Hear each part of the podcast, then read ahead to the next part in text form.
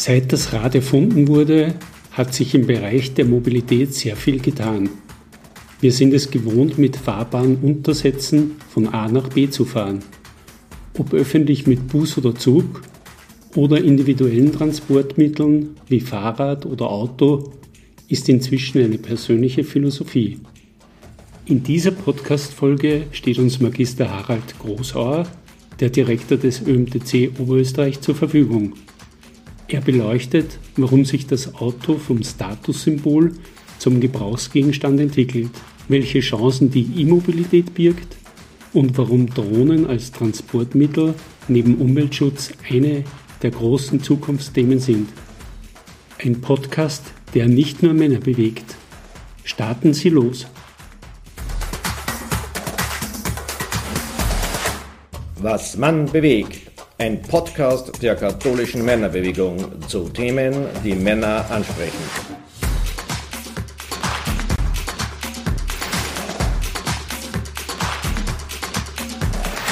Hallo liebe Hörer und Hörerinnen. Willkommen zu einer neuen Podcast-Episode Was man bewegt. Apropos Bewegung. Ein Bereich, nämlich Mobilität und Autofahren, bewegt viele Menschen in unserem Land. Ein Grund mehr, über diese Thematik zu sprechen. Heute befinde ich mich in der oberösterreichischen Landesclubzentrale des ÖMTC in Linz. Mir gegenüber sitzt Landesdirektor Magister Harald Großauer, der für 18 Standorte in ganz Oberösterreich zuständig ist. Guten Tag, Herr Magister Großauer, und danke für Ihre Zeit. Guten Tag, Herr Masterlee. Vielen Dank für die Einladung. Als älteste Autofahrervereinigung wurde bereits 1896 der österreichische Touring Club gegründet und später dann in ÖMTC umbenannt. Wie ist dieser Club entstanden und was waren die fünf wichtigsten Meilensteine bis heute? Danke für die Frage. Der ÖMTC ist eigentlich aus einer Vereinigung von Fahrradfahrern entstanden. Diese haben 1896 den österreichischen Touring Club gegründet, wie der ÖMTC früher oft auch gerne genannt wurde. Damals gab es natürlich viel mehr Fahrradfahrer als Autofahrer. Es gab noch sehr wenige Autos. Die Ursprünge des ÖMTC gehen also auf das Fahrrad zurück und auch heute als moderner Mobilitätsclub sind wir für alle Menschen da, egal womit sie unterwegs sind, ob zu Fuß, mit dem Fahrrad, mit dem Motorrad, Zug, Flugzeug oder eben mit dem Auto. Ähm, 1898 wurde dann der österreichische Automobilclub gegründet und 1946 haben diese beiden Clubs dann zum ÖMDC fusioniert und äh, dann in Folge ist der ÖMDC auch stark gewachsen. Das hängt auch ein bisschen mit der Massenmotorisierung äh, nach dem Zweiten Weltkrieg zusammen. Ein Meilenstein, ein erster Meilenstein war 1954 die Geburtsstunde der mobilen Pannenhilfe. Es waren immer mehr Autos unterwegs und der ÖMTC patrouillierte damals auf den Straßen mit der sogenannten Straßenwacht und äh, hat geschaut, ob Menschen irgendwo stehen und ob man ihnen weiterhelfen kann. Das war ganz eine interessante Zeit, äh, denn dort gab es noch keine Kommunikationsmittel wie heute und unsere Pannenhelfer hatten damals auch Blutkonserven mit dabei. Das ist ganz interessant. Spannend. Äh, es war damals äh, so, dass wenn ein Unfall passiert ist auf der Straße äh, und der ÖMDC-Pannenfahrer kam vorbei, dann hat er natürlich dort erste Hilfe geleistet. Aber keine Angst, es hat kein Techniker auch früher nicht eine Blutkonserve verabreicht, sondern das war auch damals schon den Ärzten vorbehalten. Und man musste damals ein Schild raushängen aus dem Auto, Arzt gesucht. Dann musste man warten, bis zufällig ein Arzt vorbeikam, der diese Blutkonserve dann auch verabreichen konnte in äh, heutigen Dimensionen völlig unvorstellbar, wie das damals funktioniert hat. Hier hat sich die Rettungslandschaft in Österreich glücklicherweise sehr, sehr gut weiterentwickelt. Äh, wir sind heute mit dem Notarzthubschrauber im Durchschnitt in zehn Minuten an jedem Einsatzort in Oberösterreich und Österreich. Äh, hier hat sich glücklicherweise das System so gut weiterentwickelt, dass wir rascher, viel rascher helfen können als früher. Ein weiterer Meilenstein war die Einführung des Schutzbriefes 1959. Äh, Damals hat der ÖMDC begonnen, Menschen auf ihren Wegen zu begleiten, auch wenn sie im Ausland unterwegs sind, wenn sie im Urlaub sind und äh, die Menschen nach Unfällen, Krankheitsfällen aus dem Ausland wieder zurückzuholen, aber auch die Fahrzeuge, mit denen sie unterwegs sind, zurückzuholen, wenn diese nicht mehr funktioniert haben. 1968 war dann der Start der Nachtpannenhilfe und 1983, 1983 ein weiterer Meilenstein des ÖMDC, der Beginn der Flugrettung. Wir haben dort in Innsbruck und Krems die ersten Notarzthubschrauber in Dienst gestellt und 2001, also vor 22 Jahren, dann flächendeckend in ganz Österreich eingesetzt. Das waren im Wesentlichen so die wichtigsten Meilensteine der Historie. Es gibt natürlich viel mehr, aber ich glaube, ja, um den Podcast knackig zu halten, glaube ich, reichen immer so die ersten fünf wichtigsten Meilensteine. Aber die wichtigste Frage, wie sehen Sie eigentlich die Veränderung der Mobilität? Ähm, die, die, Mobilität verändert sich stetig. Das war auch in den letzten 120 Jahren, äh, in denen der ÖMDC tätig ist, auch so. Und der ÖMDC hat heute 2,4 Millionen Mitglieder österreichweit. Wir haben vor kurzem erst das 400.000. Mitglied in Oberösterreich begrüßt. Äh, wir sind damit äh, mitten äh, im Leben der Menschen mit unseren Dienstleistungen unterwegs. Und eins ist mir noch wichtig zu betonen, dass der ÖMDC ein gemeinnütziger Verein ist. Wir sind politisch unabhängig und auch wirtschaftlich unabhängig und setzen uns auch dafür ein, dass Mobilität sozial verträglich und leistbar bleibt. Ähm, hier sehen wir unsere Gesamtverantwortung. Die Mobilität äh, verändert sich äh, laufend, auch die letzten Jahrzehnte und auch heute in Richtung neuer Antriebsarten, in Richtung anderem Nutzungsverhalten.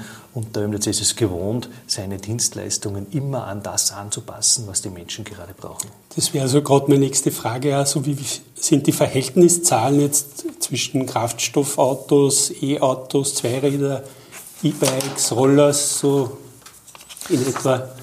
Nur ungefähr, das muss jetzt nicht genau sein, aber dass man da einen Trend also ich kann es einmal auf die, äh, auf die Autos festmachen. Ähm, man weiß ja, dass äh, bei den Zulassungszahlen die alternativen Antriebe sehr stark ansteigen, Hybridautos, Elektroautos.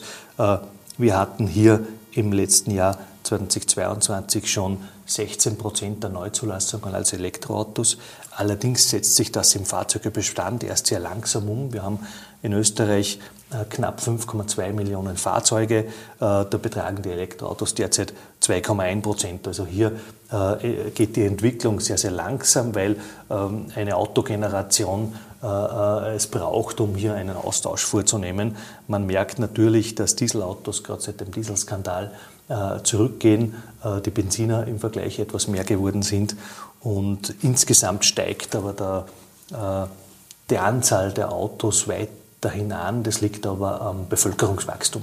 Mhm. Äh, die Bevölkerung wächst in Österreich und natürlich wollen auch die Menschen äh, mobil sein. Äh, so ist Mobilität ein Grundbedürfnis. So die, dieser Gesundheitstrend merkt man denn auch, also E-Bikes und so weiter, Roller, dass viele eben aufs Auto auch verzichten und, und eher so diese alternativen Antriebsarten verwenden?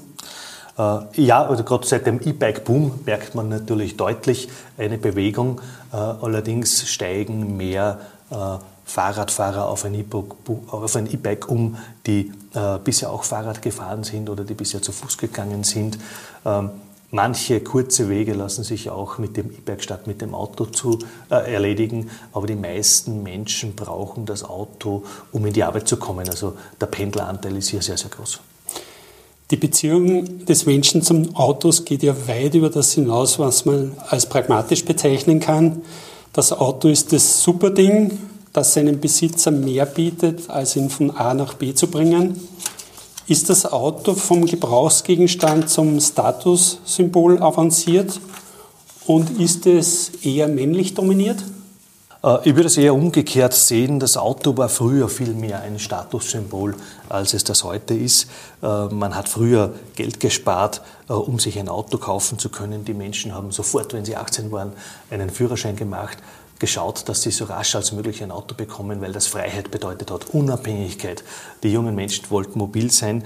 Ähm, es waren auch die Kinofilme und Zeitungen voll mit Sportwegen, die die Lust befeuert haben, so etwas auch haben zu wollen. Und heute ist das Auto in eher wenigeren Gruppen ein Statussymbol als früher. Äh, es entwickelt sich eher in Richtung Gebrauchsgegenstand. Also gibt es da kulturelle Unterschiede bei den Autobesitzern und, und deren Fahrweise, sage ich mal? So, wir haben ja doch viele Immigranten in, in, Österreich auch. Also auf die ganze Welt betrachtet gibt es natürlich kulturelle Unterschiede, auch sehr unterschiedliche Entwicklungsstände, aber auch innerhalb eines Kulturkreises äh, sind die Autobesitzer äh, und auch die Fahrweisen sehr unterschiedlich, so unterschiedlich wie die Menschen eigentlich insgesamt sind.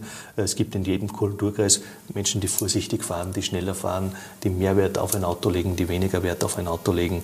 Äh, und äh, das äh, beschreibt natürlich auch die Vielfalt, die in der Mobilität zu finden ist. Politiker appellieren, dass die Menschen mehr öffentliche Verkehrsmittel benutzen sollen. Aber ist das nicht auch ein Widerspruch? Denn einerseits ist das Verkehrsnetz gerade im ländlichen Bereich noch nicht so gut ausgebaut. Und auf der anderen Seite sehen wir die täglichen Verkehrsstaus in den Städten. Was wäre hier sinnvoll? Das ist kein Widerspruch. Wir brauchen jedenfalls mehr Umstieg auf den öffentlichen Verkehr, alleine schon wegen dem Klimaschutz und auch wegen dem Staus auf den Straßen. Allerdings ist das äh, öffentliche Verkehrssystem weiterzuentwickeln und auszubauen. Äh, in ländlichen Gebieten, die ja den Großteil Österreichs ausmachen, haben die Leute das Problem, dass es keine ausreichend guten Öffi-Verbindungen gibt. Das zeigen auch die Umfragen, die wir regelmäßig machen äh, wo immer angegeben wird, äh, die Haltestelle ist zu weit entfernt, das Ziel kann nicht zeitgerecht erreicht werden, die Verbindung ist zu schlecht. Interessant ist dabei, dass der Ticketpreis nicht die entscheidende Rolle spielt, sondern die Verfügbarkeit der Verkehrsmittel, das Angebot der Verkehrsmittel. Und so fahren eben äh, viele Menschen mit dem Auto, weil es äh, schneller und einfacher geht. Die Technik schreitet ja rasant voran. Wann wird autonomes Fahren wirklich relevant sein? Noch länger nicht. Ähm, man hat vor 10, 15 Jahren geglaubt, das wird schneller gehen. Ähm, äh, die Assistenzsysteme entwickeln sich aber sehr rasch weiter. Das sieht man jetzt bei den neuen Fahrzeugen und die sind die Vorboten des autonomen Fahrens, äh, der adaptive Tempomat, das Spurhaltesystem und dergleichen. Es gibt auch schon äh, autonom fahrende Fahrzeuge, hauptsächlich in Amerika, aber da ist ein Unterschied, ob ich in Kalifornien bei Sonnenschein fahre oder in Österreich, wenn im Winter der Schnee liegt. Hier muss die Technik noch einiges leisten, um die Entwicklung voranzutreiben, äh, letztlich aber auch die gesellschaftliche Einstellung und auch die rechtlichen Rahmenbedingungen dazu. Äh, da sind noch viele Fragen zu klären, also das wird noch länger dauern. Könnte da auch nicht das Gefühl bei den Menschen entstehen, dass sie vielleicht entmündigt werden beim Autofahren, wenn sie selber nicht mehr die Kontrolle in der Hand haben? Glaube ich nicht. Äh, es gibt ja heute viele digitale Systeme, zum Beispiel Navigationssysteme. Früher äh, hat man diese nicht und jetzt zeigt einem das Navi das, äh, den Weg und es fühlt sich, glaube ich, auch keiner entmündigt, wenn er ein Navi nutzt. Also der Mensch wird sich daran gewöhnen. Jedenfalls kann autonomes Fahren dazu beitragen, dass die Verkehrssicherheit deutlich steigt, denn wir wissen, zwischen 95 und 98 Prozent der Verkehrsunfälle sind auf menschliches Versagen zurückzuführen. Das ist genau jetzt ein Punkt. Den L17-Führerschein können schon junge Menschen bereits mit 15,5 Jahren beginnen. Ist dieses Alter angesichts der Unfallstatistik doch noch zu früh? Da muss man sich die Statistik natürlich genau anschauen. Äh, in absoluten Zahlen sind die Jüngeren häufiger in Unfälle verwickelt. Es gibt aber auch mehr Jüngere als Ältere äh, und äh, sie sind generell auch mobiler, das heißt, sie fahren mehr. Insgesamt kann man sagen, dass sich die Führerscheinausbildung aber deutlich verbessert hat in den letzten 20, 30 Jahren. Ganz früher konnte man den Führerschein noch über die BH machen mit kaum einer Fahrpraxis. Äh, da hat man das einfach gemacht. Im Laufe der Zeit äh, wurde auch im L17 entwickelt, dass man Ausbildungsfahrten machen muss. Also bei dieser Führerscheinkategorie muss man mindestens 3000 Kilometer Ausbildungsfahrt machen und das ist weit mehr Praxis, als das früher üblich war. Entscheidend war auch noch die Einführung des Mehrphasentrainings vor 20 Jahren, äh, die Ausbildung, die man nach der Führerscheinprüfung machen muss. Und hier leistet der ÖMDC auch einen Beitrag bei dieser Mehrphasenausbildung im Fahrtechnikzentrum. Und diese Mehrphasenausbildung hat auch gezeigt, dass durch diese vermehrte Praxis die Unfallzahlen in dieser Altersgruppe deutlich zurückgegangen sind. Es gibt KMB-Gruppen, die überlegen, freiwillig 100 bzw. 80 km/h zu fahren. Was halten Sie von dieser Idee und was bringt es wirklich für die Umwelt? Es war immer schon der Zugang des ÖMDC, Langsamfahren auch zu fördern. Wir haben vor vielen Jahren die Kampagne Gleiten statt Hetzen gemacht, um die ähm, Autofahrer darauf hinzuweisen, welche Vorteile es bringt, nämlich Spriteinsparung, Emissionseinsparung, Kosteneinsparung äh, und letztlich auch ähm, einen äh, Impact auf die Verkehrssicherheit. Ich glaube aber, dass man nicht alles gesetzlich verordnen muss und mit gesetzlichem Zwang umsetzen muss. Überzeugung ist im Wesentlichen der bessere Weg, um Menschen zu einem Verhalten anzuregen. Wäre das ein Rückschritt jetzt, wenn man sagt, äh, Tempo 100 auf Autobahnen? Äh, wie gesagt, meine, Sie vertreten ja natürlich die Mehrzahl der Autofahrerinnen und Autofahrer. Viele sagen, ja, das ist ein Blödsinn, was die Regierung da machen will, oder wenn man die Geschwindigkeit verringert, dass das wirklich so viel für den Umweltschutz bringt. Also man weiß, dass äh, in etwa zwei Drittel der, der Menschen in Österreich äh, gegen einen gesetzlichen Zwang in dieser Frage sind. Äh, es wird auch immer mit Zahlen kolportiert, dass das viel mehr bringt an Einsparungen der CO2. Das Umweltbundesamt selbst hat ausgerechnet, dass damit in Österreich zwei Prozent nur der Emissionen einzusparen sind und es gibt wesentlich effektivere Maßnahmen, was den Klimaschutz betrifft, als das. Was, was wäre das zum Beispiel? Beispielsweise haben wir in einer Studie ausrechnen lassen, beim Umstieg auf Elektromobilität, wie rasch kann das gelingen im Hinblick auf die Klimaziele der EU äh, im Jahr 2030 und da zeigt sich, dass bei optimalen Bedingungen, also die, eine hohe Neuzulassungsanzahl äh, von E-Autos, man maximal auf 20 Prozent der Autos im Fahrzeugbestand kommt. Also es sind eine Million Autos von 5,1 Millionen in Österreich im Jahr 2030. Das bedeutet, dass dann 80 Prozent äh, der Fahrzeuge immer noch mit fossilen Kraftstoffen äh, unterwegs sind, wenn man dagegen nichts tut. Und äh, der Schlüssel liegt hier darin, den Fahrzeugbestand klimaneutral zu machen. Und das ist natürlich ein, ein wesentlich größerer Hebel. Meine, die Zukunft liegt sicher in der E-Mobilität, aber wenn man sich jetzt natürlich noch die Batterienherstellungen der, der Automobilhersteller anschaut, ist das nicht auch ein bisschen ein Widerspruch, äh, was die Nachhaltigkeit äh, bezüglich Lagerung, Erzeugung, Entsorgung dieser Batterien betrifft? Jede äh, Mobilitätsform oder jede Antriebstechnologie hat seine Vor- und Nachteile. Der ÖMDC beschäftigt sich mit E-Mobilität schon seit vielen Jahren sehr intensiv, weil wir eben die Mitglieder immer auf ihren Wegen begleiten, egal womit sie unterwegs sind. Und äh, wenn mehr Mitglieder mit E-Autos fahren, dann haben wir hier auch entsprechende Dienstleistungen. Wir haben uns da immer auch äh, ganz genau angeschaut, wie schaut denn äh, diese CO2-Bilanz aus und auch dort wurde oft nur verglichen äh, im Fahrbetrieb. Man muss die gesamte Kette sehen, von der Erzeugung des Fahrzeuges bis zur Entsorgung letztlich.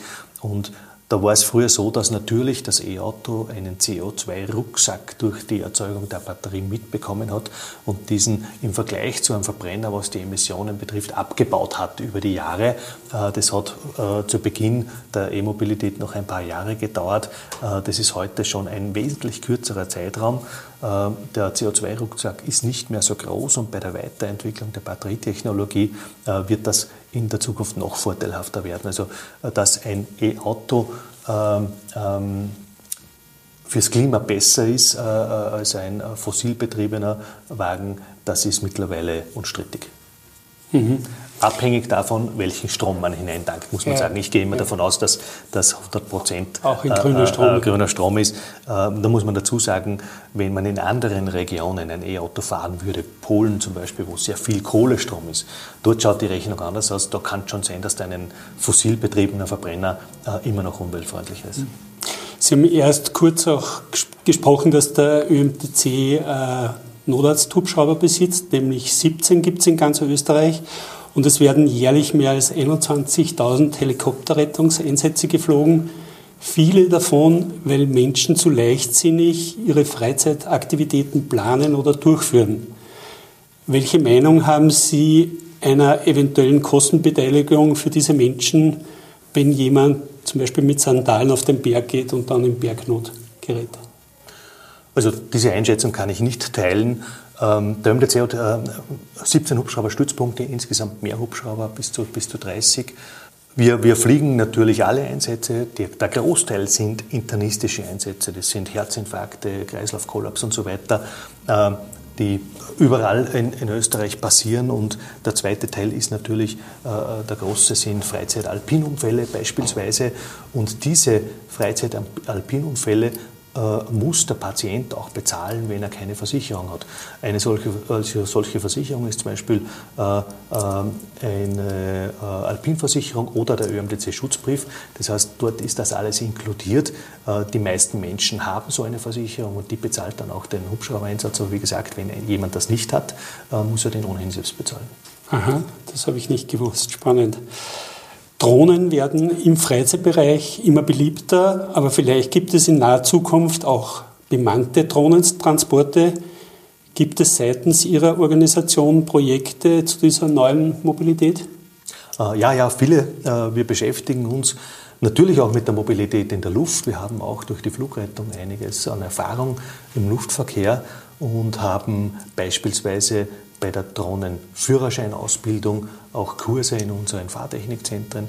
Wir äh, haben Experten, die sich mit Drohnen beschäftigen und wir haben jetzt auch ein Pilotprojekt, um äh, zwischen Krankenhäusern wichtige Medikamente mit Drohne zu transportieren. Das geht natürlich wesentlich schneller und auch wesentlich kosteneffizienter. Also der ÖMDC ist hier äh, sehr umtriebig, was die Mobilität in der Luft betrifft.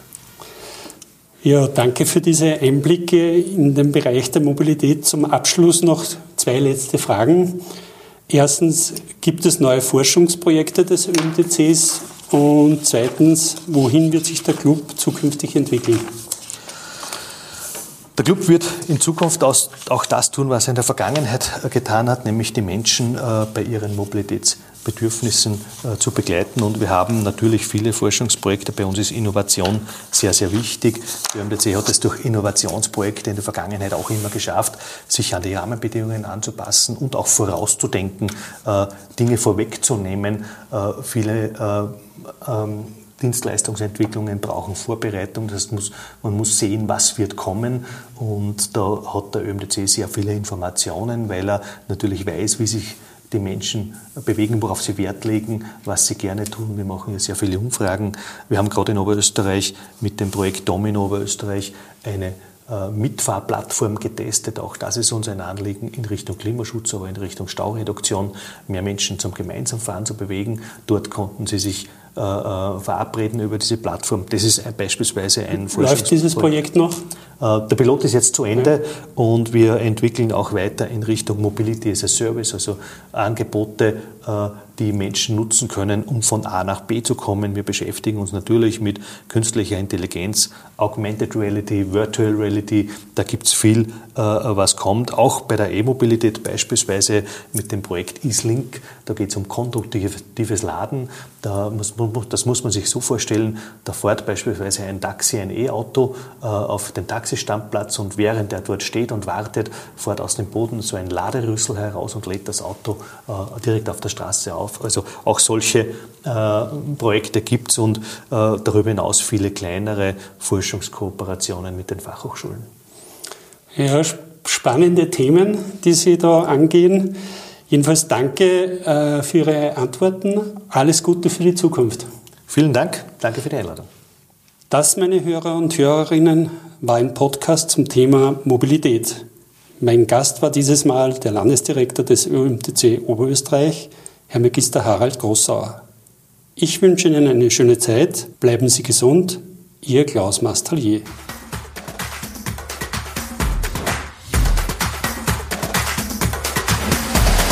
Danke fürs Zuhören. Bis zur nächsten Folge Was man bewegt. Euer KMB Podcast Team.